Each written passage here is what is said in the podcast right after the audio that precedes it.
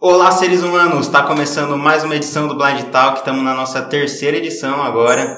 É, e hoje eu estou com um convidado super especial, um convidado que vocês vão gostar bastante. Como de costume, vou pedir. Se apresente e fale alguma coisa que o público deve saber sobre você.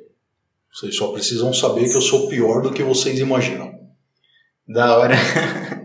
e o que você quer dizer com pior do que eles imaginam? Não crie expectativa sobre a minha pessoa. E você acredita que a expectativa ela pode atrapalhar a percepção das pessoas sobre uma própria pessoa, sobre uma experiência, alguma coisa? Na verdade, eu nem me importo se isso atrapalha em alguma coisa. Hum.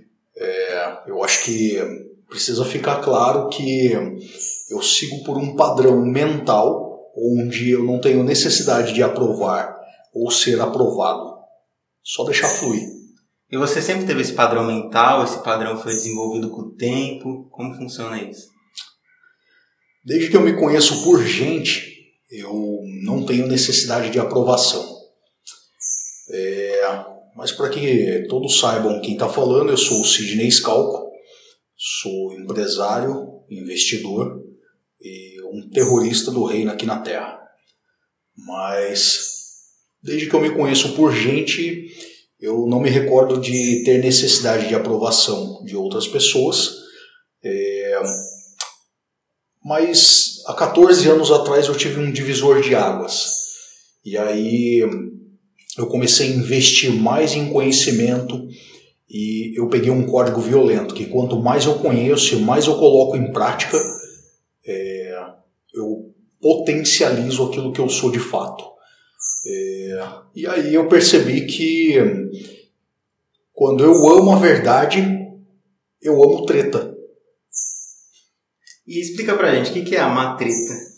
Amar treta e entender que você não precisa agradar ninguém, você não precisa se preocupar em falar é, coisas agradáveis. Você pode ser quem você é de fato. Seja com o pai, com a mãe, com amigos, com familiares. Você não precisa se importar se as pessoas vão se sentir ofendidas com aquilo que você fala. Porque quando você é livre, quando você de fato exerce pressão na terra, é, você incomoda muita gente. Isso é natural, isso é natural. E é muito importante essa percepção de você ser você mesmo, de você não se importar com a opinião dos outros, porque o que a gente está cansado de ver de exemplo por aí de gente que se importa muito com o que os outros pensam e acaba não vivendo a própria vida da forma que deveria ser vivida, é, chega a ser até triste, né? Na verdade, é um processo de alienação cultural e alienação emocional, né? É perceptível que pais ditadores foram alienados pelos seus próprios pais ou autoridades relativas né, que eles tiveram na vida. Isso vai criando uma, um ciclo vicioso, um ciclo. Com certeza, com certeza.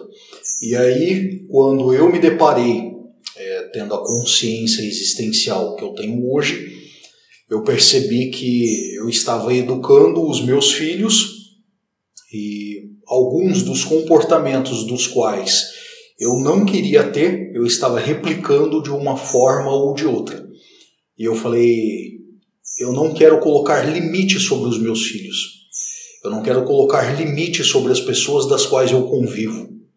Ou seja, todo ser humano nasceu para crescer, para prosperar em todas as linhas e sentidos da vida.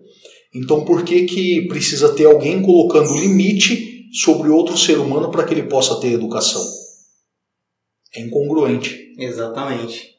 Inclusive, se vocês estão ouvindo esse podcast, é por causa disso, por causa dessa criação que eu recebi. Esse podcast foi uma ideia muito louca. Eu tava ouvindo um podcast que eu gosto, que é o Flow Podcast, que é o podcast que inspirou esse aqui, inclusive. E aí eu pensei, cara, seria muito louco se existisse um podcast com pessoas mais comuns, porque o Flow ele entrevista youtuber, ele entrevista gente famosa. Aí eu falei, ah, seria da hora se alguém fizesse. Depois de um tempo eu pensei, por que não eu? E aí estamos aqui hoje. E aí você percebe que mesmo esses influenciadores, que muita gente denomina como se eles fossem famosos, não são famosos. Sabe? É que existe uma adoração excessiva por aqueles que geram influência. E aí quando você se torna íntimo de alguém que é influenciador, ou que você tem convivência com alguém que tem um determinado poder social ou influência social, você vê que é uma pessoa comum. Sim. Então não precisa ter admiração por ninguém, sabe? Basta você saber de fato quem você é, saber qual é a sua identidade e começar a gerar valor. Eu chamo isso de branding bond, ou seja, você gera valor e faz com que as pessoas venham até você. Sim, exatamente. E isso foi uma coisa também que eu gostei do Flow. O Flow, como ele não é um podcast de entrevista, ele é uma conversa. E isso foi a principal coisa que eu copiei, entre aspas, deles. Que é fazer uma conversa, não uma entrevista. Eu posso fazer uma observação? Deixa um negócio muito... Pode fazer. É, eu acredito que não existe cópia. Existe uma modelagem. Isso. Quando você pega algo e faz a adaptação e adequação para a sua personalidade e para a sua realidade, eu chamo esse processo de modelagem. Exatamente. Então, corrigindo, eu modelei o Flow Podcast. Inclusive é uma coisa que esse cara que está aqui me ensinou desde a vida inteira, né? Modelagem é uma coisa que ele aplicou sempre. Ele me ensinou e hoje ensina bastante no Instagram dele também, que ele está fazendo um serviço muito bacana no Instagram de levar informação de qualidade para as pessoas sem cobrar absolutamente nada. Como que está sendo esse projeto do Instagram? Então, na verdade, não é um projeto, é um propósito. Exatamente. O que acaba acontecendo é que eu enxerguei alguns pontos e eu vi que muitas pessoas procuram conteúdo de qualidade, produto, conteúdo de relevância, né? e eu mesmo fui consumidor de muito conteúdo pelo Instagram, hoje já não mais, né? É, mas eu cheguei à conclusão de que eu tenho muito mais a oferecer do que consumir. E aí eu tomei como propósito, eu entendi isso como propósito, é, tendo consciência da minha identidade e quem eu sou de fato aqui na Terra, eu falei, eu vou gerar pressão, eu vou formar generais aqui nessa terra, generais do reino, terroristas do reino, gente que gere pressão na terra, gente que consiga de fato ter entendimento de quem é e o que deve ser feito, ou seja, o governo e o domínio é parte da nossa identidade e do propósito de existência aqui na Terra. Exatamente. E uma coisa que eu vejo você falar bastante, tanto no Instagram quanto nas nossas conversas que a gente acaba tendo, é a ah. questão de identidade e propósito.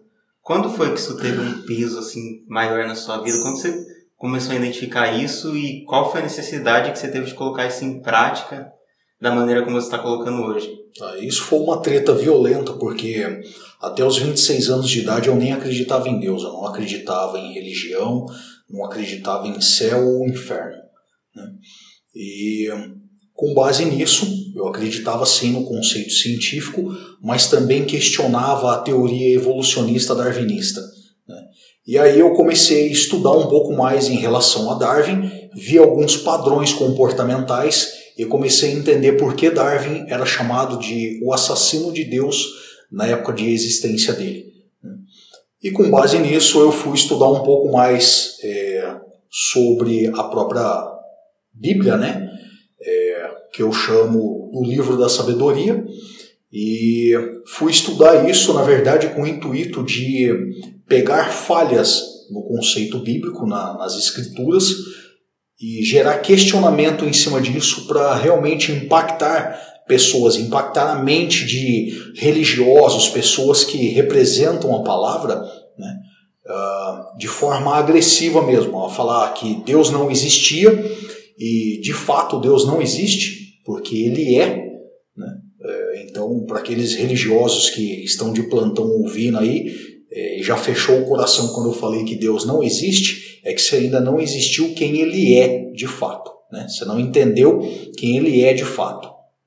E, ou seja, a, quando eu estava lá com os meus 26 anos, 25 para 26 anos de idade, eu estudando figuras da palavra para provar que Deus não existia, é, para criar divergências, né, achar as divergências da palavra e tudo mais, foi onde eu entendi o que está escrito em Gênesis 1, 26. E aí, a partir disso, começou a, a transformação é, e a modelagem de uma identidade do, da qual eu ainda não tinha acesso mas foi naquela fase que começou. E de aproximadamente anos para cá, é, entre muitos estudos e busca por sabedoria, que é muito além do conhecimento, eu consegui baixar alguns downloads, né? É, ou seja, algumas revelações que a gente vai tendo ao longo dos estudos, quando você tem acesso à sabedoria vertical, e aí eu pude entender de fato uh, o que é essa identidade e que você tendo a clarificação da identidade, você de fato consegue viver um propósito. Mas eu falo mais sobre isso, isso é tratado de uma forma muito mais específica uh, dentro do método PC e o método ID. Né? É, o método PC é a abreviatura de protocolo cerebral e o método ID é inteligência disruptiva. Né? Uh, esses dois métodos eles têm algumas características e semelhanças, e porém com intensidades distintas. E, ou seja, se alguém um dia se interessar, não crie expectativa. Você vai lá para se lascar na Terra. Exatamente. E é muito louco, né, esse processo de se lascar na Terra, que você fala bastante, porque é verdade, a melhor forma de, de alguém aprender alguma coisa é se lascando. É eu passei isso na pele, eu posso é falar muito simples, né? É muito simples. você só aprende de fato quando você vive. Exatamente. Ou seja, o IVP, que é, eu chamo de índice de viração própria, ele só acontece a partir do momento que você tem a extrema necessidade de viração própria, ou seja, de é, se redescobrir ou de converter aquilo que é negativo em algo positivo, ressignificar, ou seja, você pode ir por várias linhas né, e conceitos em relação a isso. Sim. Mas é muito louco. Tipo, você, você sabe o que eu tô falando. Eu tive uma experiência Sim. que eu tinha um grande conhecimento teórico que a gente estudou junto. Uhum. E quando eu passei por uma situação, eu fui lá e cometi todos os erros que eu já conhecia. Natural. Da situação. É só Mas dessa forma que se ganha experiência de fato. Exatamente. Foi só aí que eu realmente aprendi, comecei a aplicar, comecei inclusive até a adaptar os conceitos que eu conhecia para minha realidade. Sim. E é natural porque nós pensamos assim.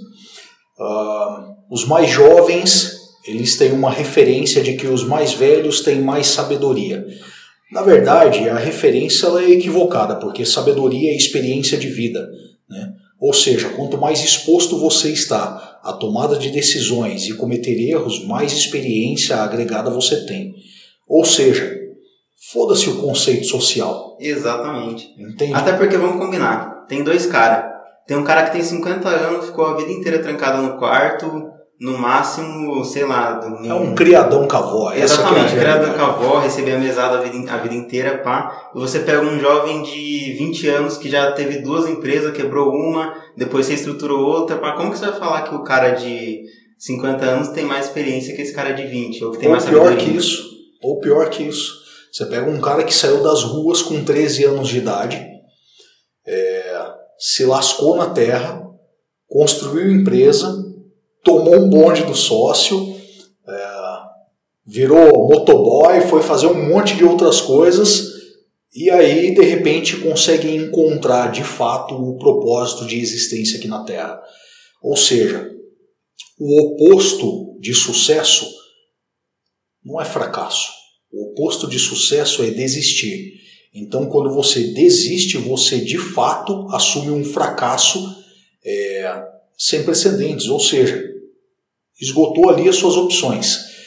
E aí as pessoas olham e falam assim: ah, é muito difícil, eu não tive oportunidade. Sabe?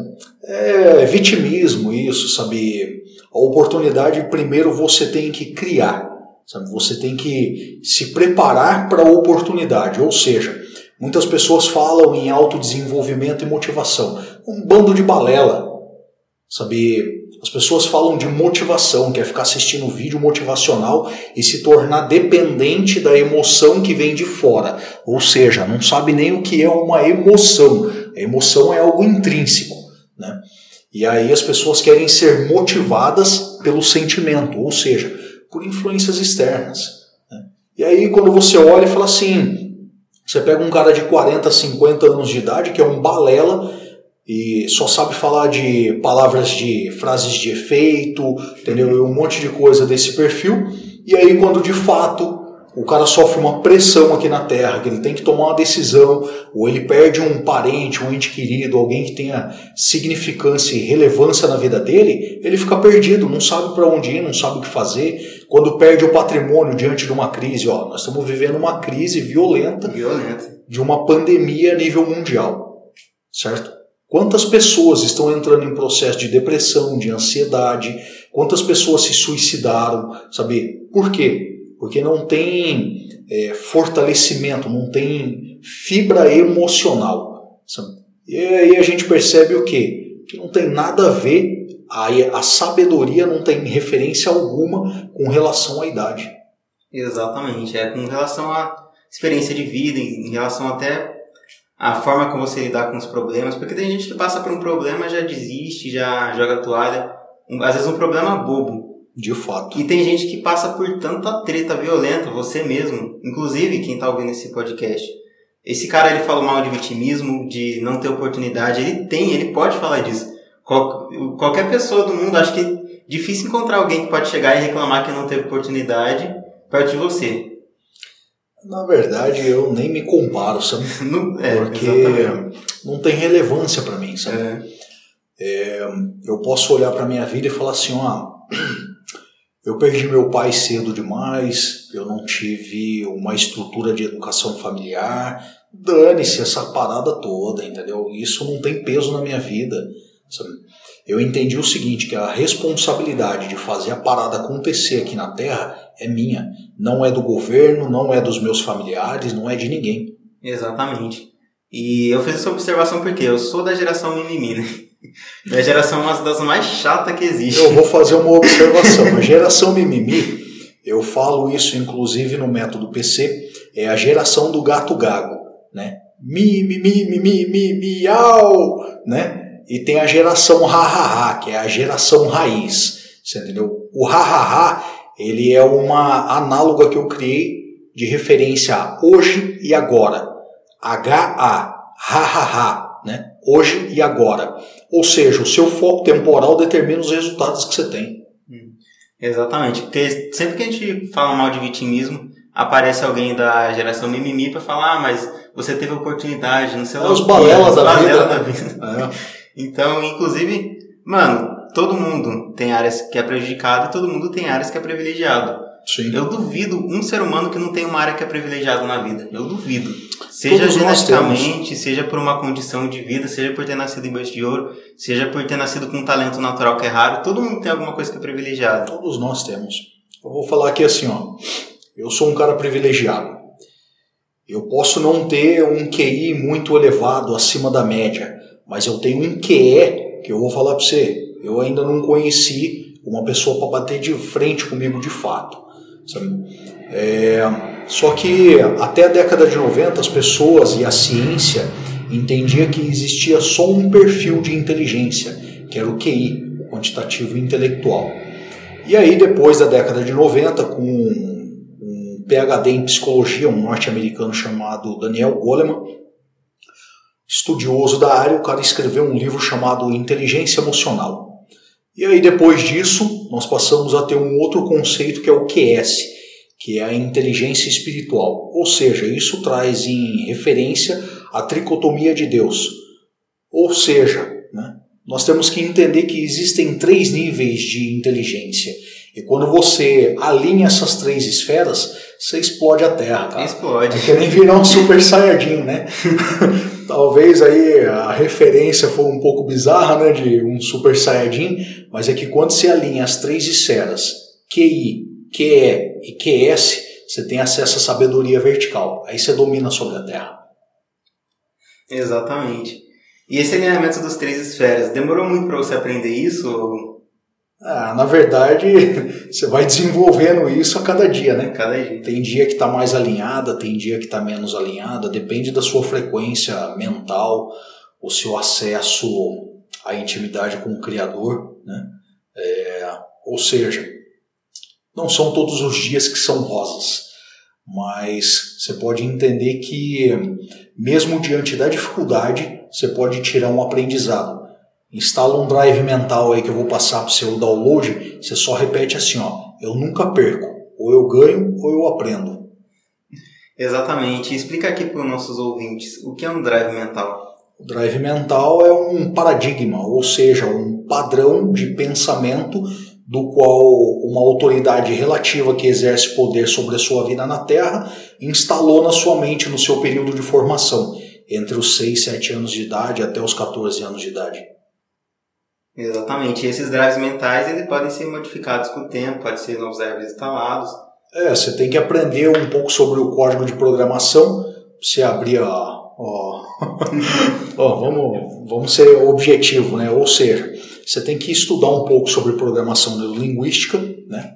Que uh, eu estou falando sobre o código de programação. Você abre o código fonte, eu faço essas analogias em referência à área de tecnologia informática por uma facilidade de expressão.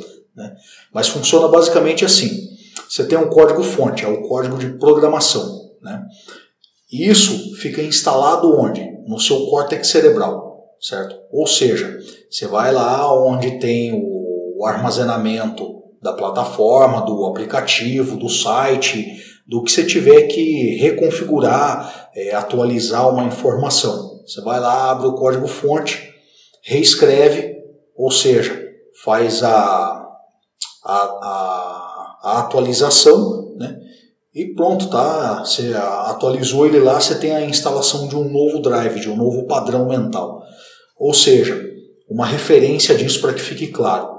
Pessoas que viveram extrema pobreza e se tornam milionários e multimilionários, até bilionários. Né?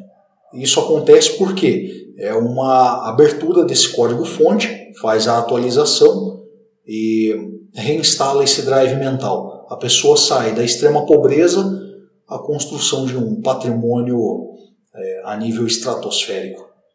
Sim, tem muitos casos disso, né? Sim. Você pega dos bilionários, vários começaram do zero, vários Sim. começaram lá de baixo. Tem vários. Você pode pegar aí entre milionários e bilionários brasileiros, Carlos Wizard, é, você pega o próprio Flávio Augusto, cara que saiu da periferia do Rio de Janeiro também, é, e casos fora do, do, do Brasil, ou seja, é, é, só entender a programação neurolinguística.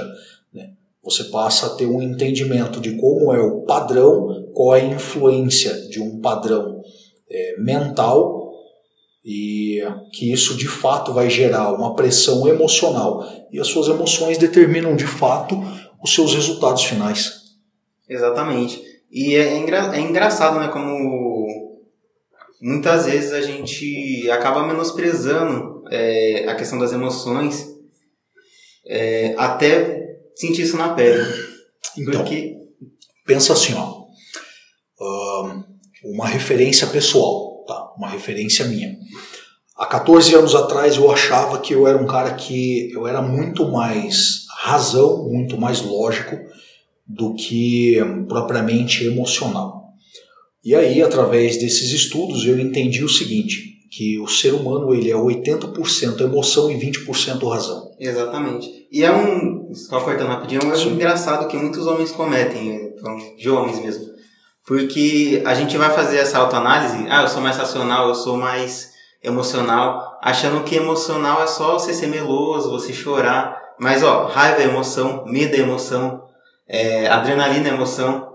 Então, muitas vezes, um cara que se acha muito racional, se você for fazer uma análise certa, é um cara extremamente emocional. Sim.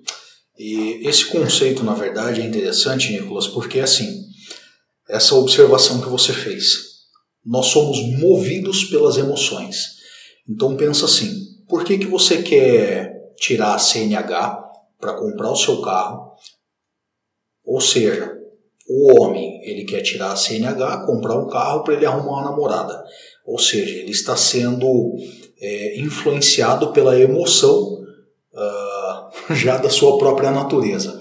A mulher, por que, que a mulher ela se preocupa em muitas vezes estudar, é, aprender um pouco mais sobre família, ela tem mais um conceito sobre aprender os cuidados básicos de uma criança e tal. Por quê? Porque ela é movida pela sua natureza, ou seja, a sua emoção intrínseca.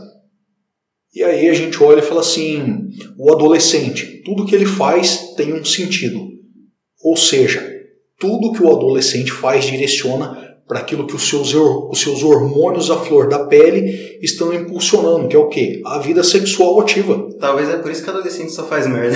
Não tenha dúvida disso. Ou seja, toda a experiência é, que o adolescente adquire, o jovem adquire nessa fase, é o que vai determinar de fato o bom pai ou a mãe, ou a boa mãe que vai vir se tornar ou o péssimo pai e a péssima mãe. Exatamente. Né? Mas é interessante isso, porque é, muitas pessoas nem sequer param para pensar sobre isso no seu dia a dia. E nós não somos incentivados nem sequer a pensar sobre isso. Sim, nós não somos incentivados a pensar. De Eu até alguma. falei isso no primeiro episódio do, do Blind Talk com o Gabriel, né?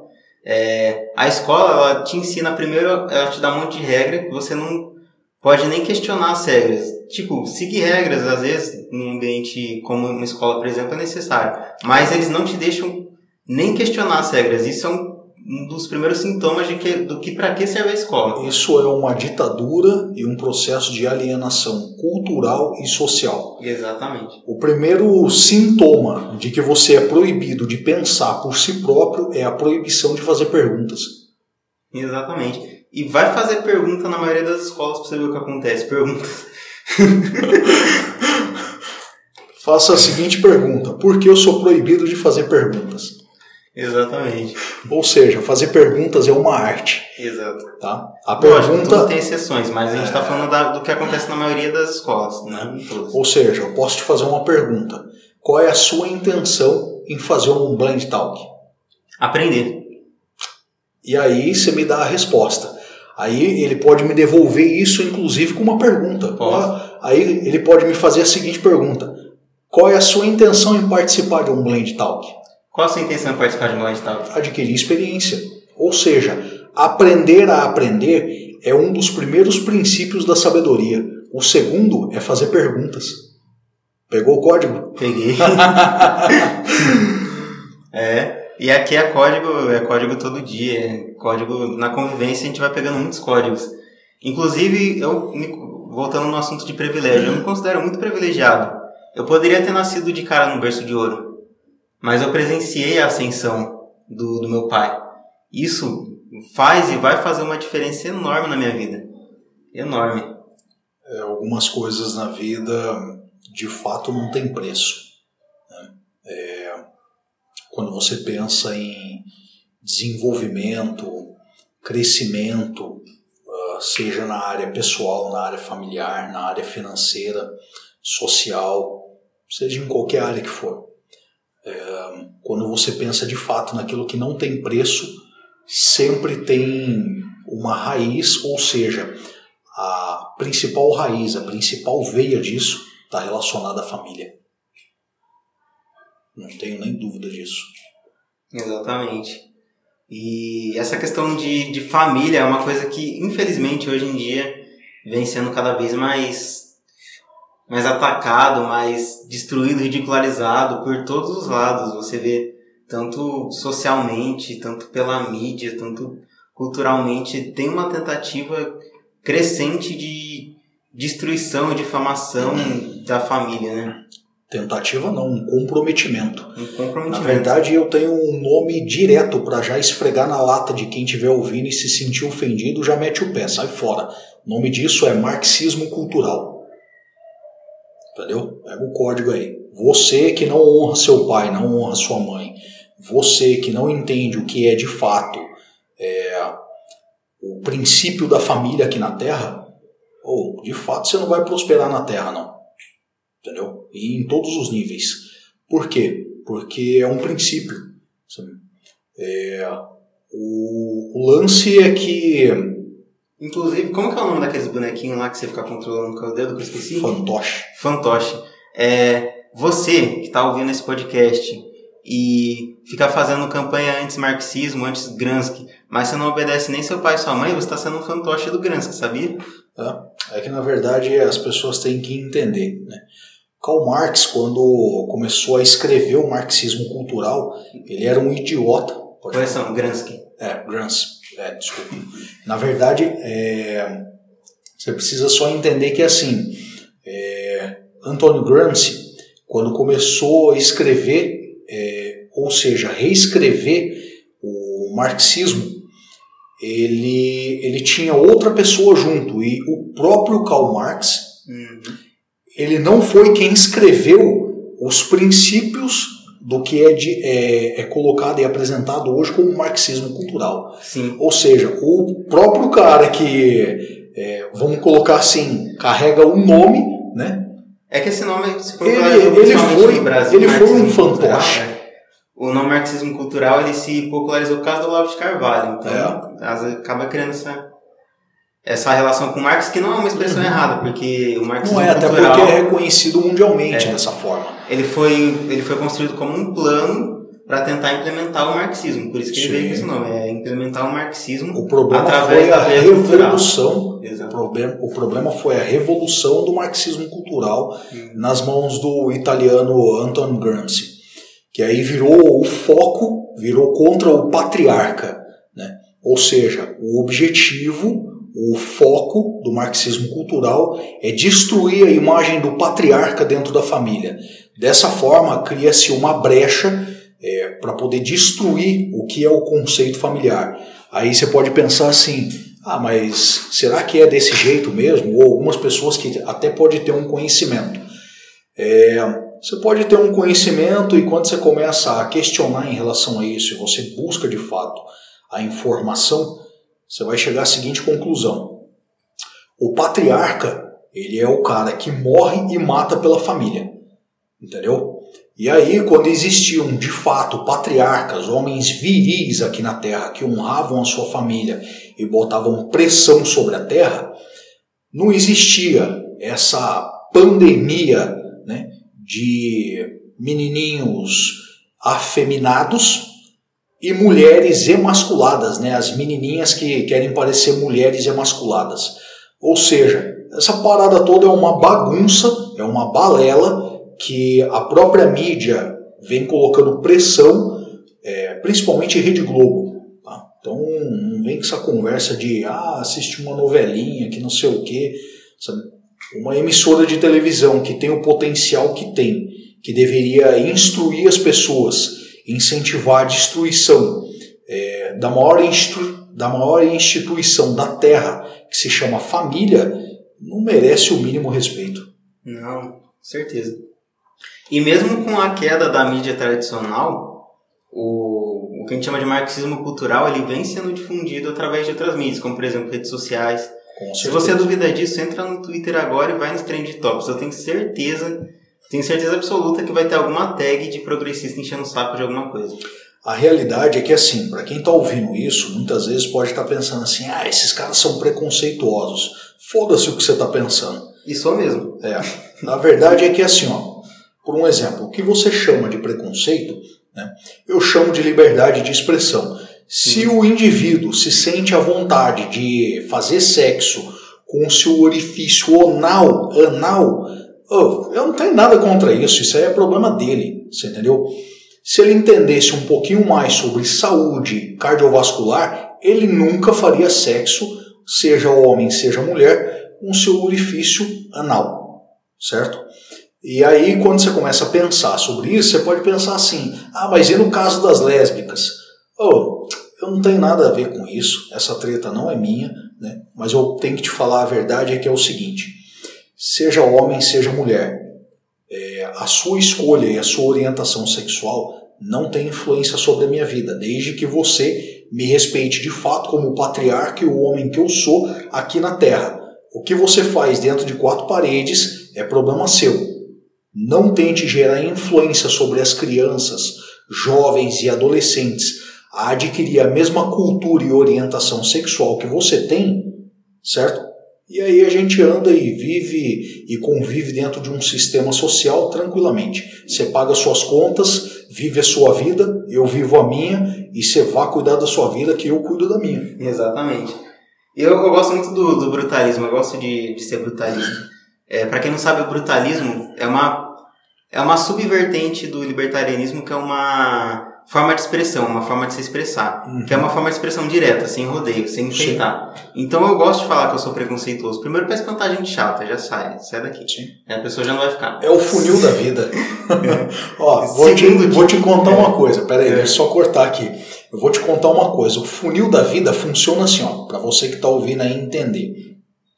Quando Jesus veio para a Terra, né, quando Jesus estava aqui e ele estava fazendo o ministério dele, existiam milhares de pessoas seguindo ele. Quando o pau torou aqui na Terra, que os caras chegou para prender Jesus, todo mundo meteu o pé.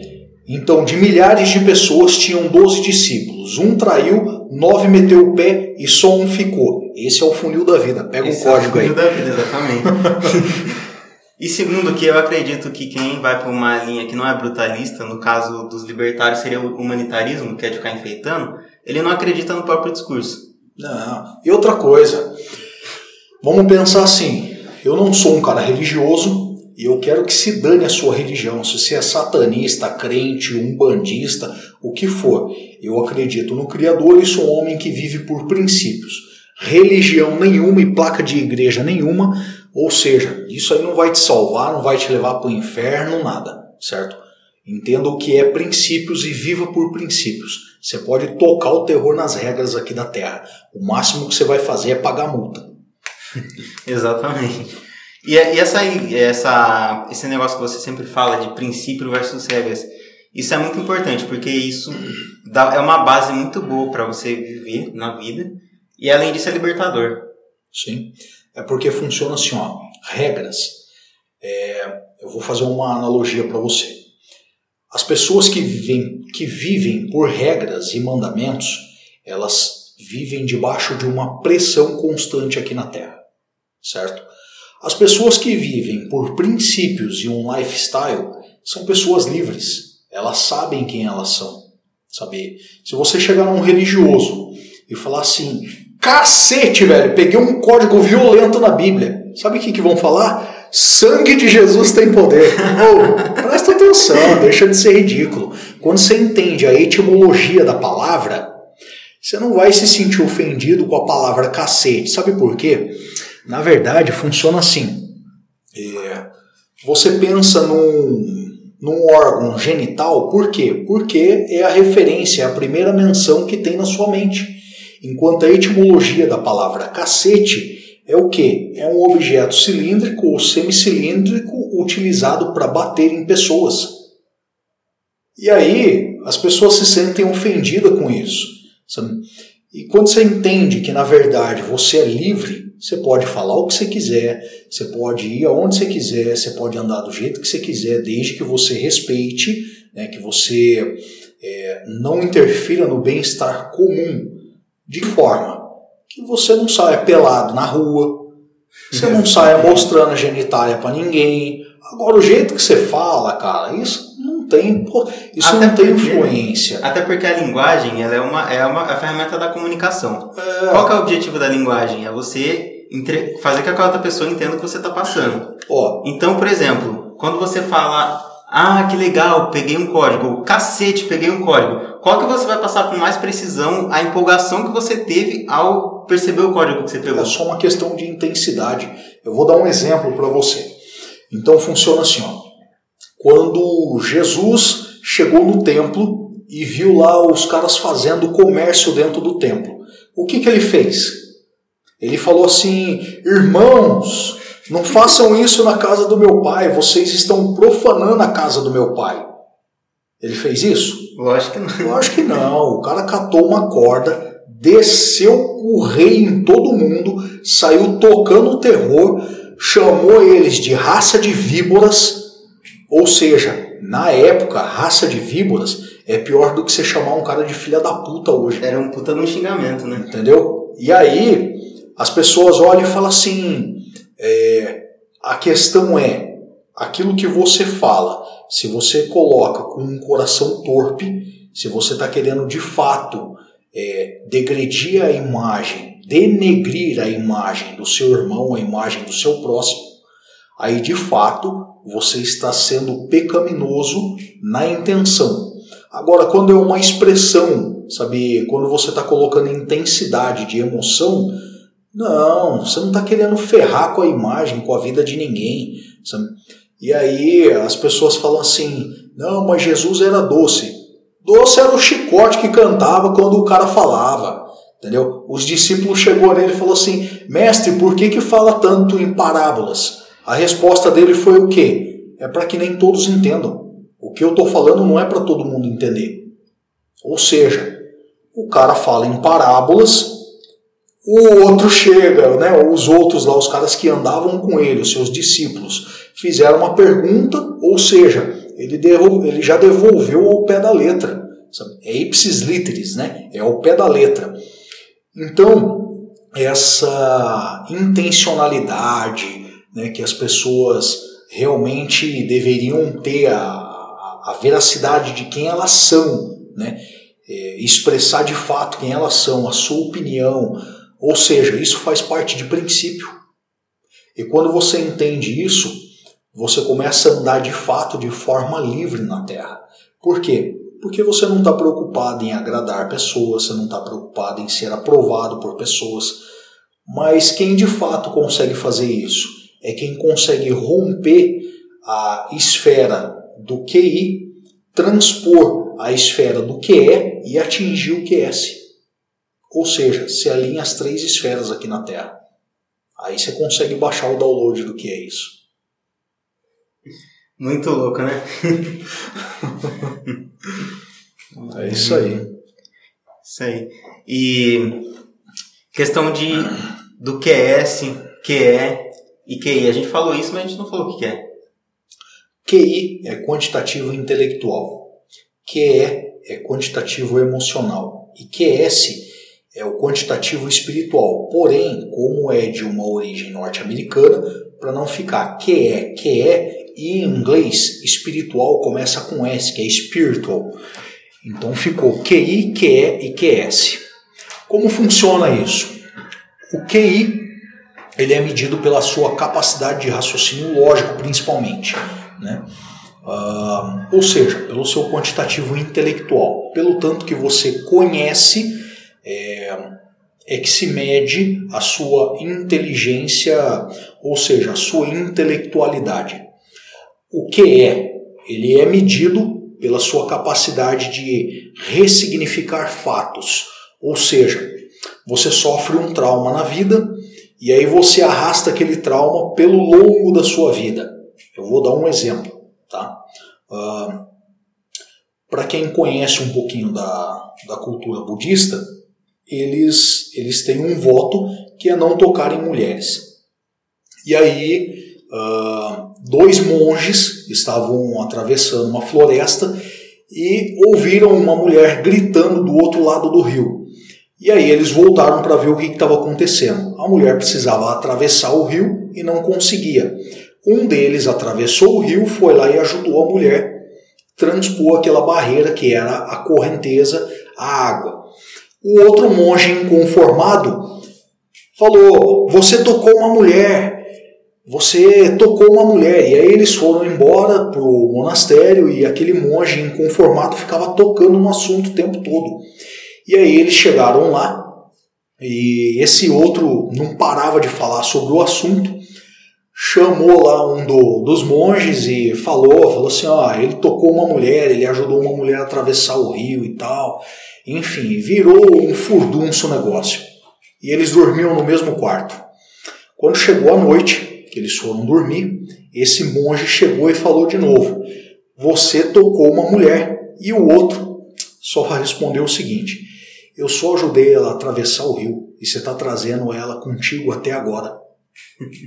Ou seja, qual é a sua capacidade de ressignificar eventos, traumas na sua vida? A inteligência emocional de um foi: eu vou fazer o bem ou seja, ela precisa de ajuda, eu vou lá, vou ajudar, independente do voto que eu tenho. Isso não me leva à condenação.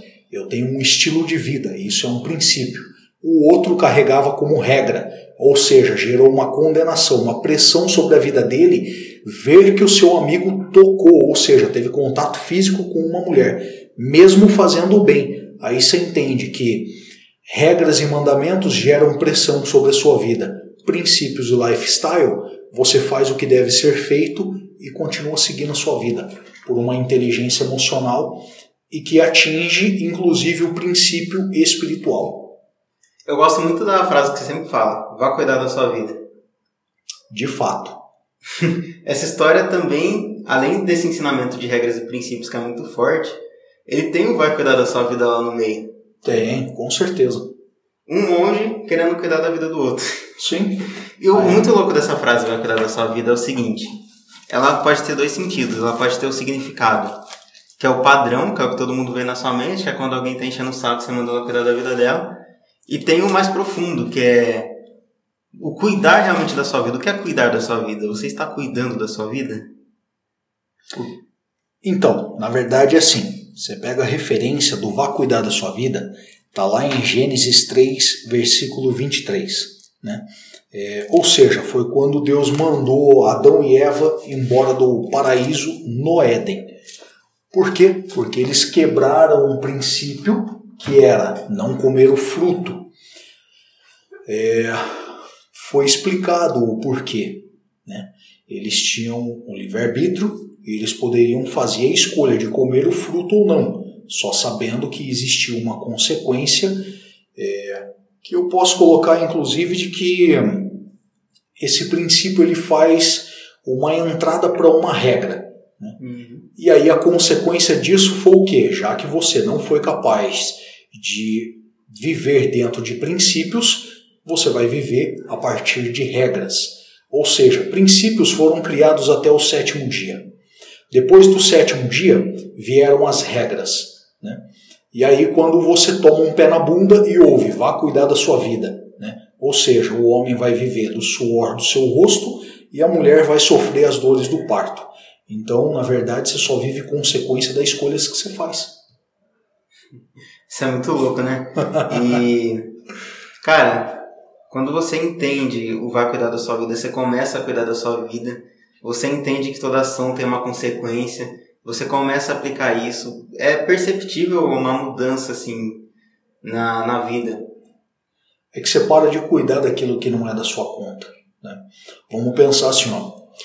Eu criei meus filhos e eu fui responsável pela vida deles até os 16, 18 anos de idade. A partir disso, é, eu só posso instruir, eu só posso orientar. Eu não tomo decisão pela vida deles. Ou seja, nem pela sua vida, nem pela vida da sua irmã. Mas eu posso orientar, eu posso instruir. E isso cabe como princípio. Né? Como um patriarca, eu tenho que instruir a minha família.